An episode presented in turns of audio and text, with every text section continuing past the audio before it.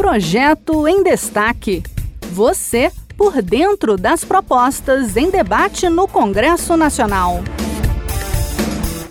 O Brasil tem cerca de 17 milhões de pessoas acima de 2 anos com alguma dificuldade auditiva, segundo a Pesquisa Nacional de Saúde de 2019, feita pelo IBGE.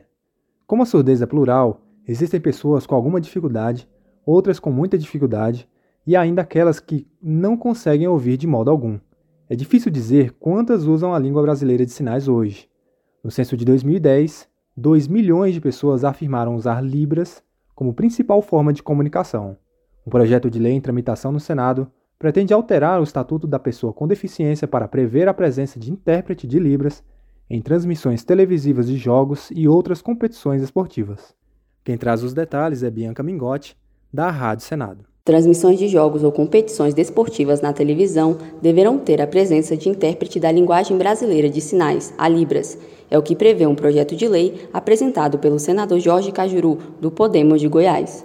A proposta pretende dar eficácia a um inciso presente na Lei Brasileira de Inclusão da Pessoa com Deficiência, o Estatuto da Pessoa com Deficiência, que já determina que os serviços de radiodifusão de sons e imagens façam uso de uma janela com intérprete de Libras. A proposta surgiu de uma ideia legislativa apresentada no portal e Cidadania e despertou o interesse de Cajuru, que tem experiência na área esportiva como jornalista. O senador Jorge Cajuru destacou a importância do intérprete de Libras em transmissões esportivas com a experiência que tive por mais de quatro décadas como jornalista esportivo, entendo como absolutamente natural estender às pessoas com deficiência auditiva a experiência plena proporcionada por uma partida de futebol ou de um outro esporte transmitida pela TV. Cajuru destacou o papel do Poder Legislativo em criar normas que assegurem a integração e o direito à diferença da pessoa com deficiência.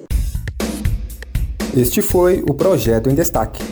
A cada edição, a gente traz uma proposta em análise no Congresso Nacional. Você pode acompanhar o andamento desses projetos e opinar sobre eles em senado.leg.br/e-cidadania. Até a próxima!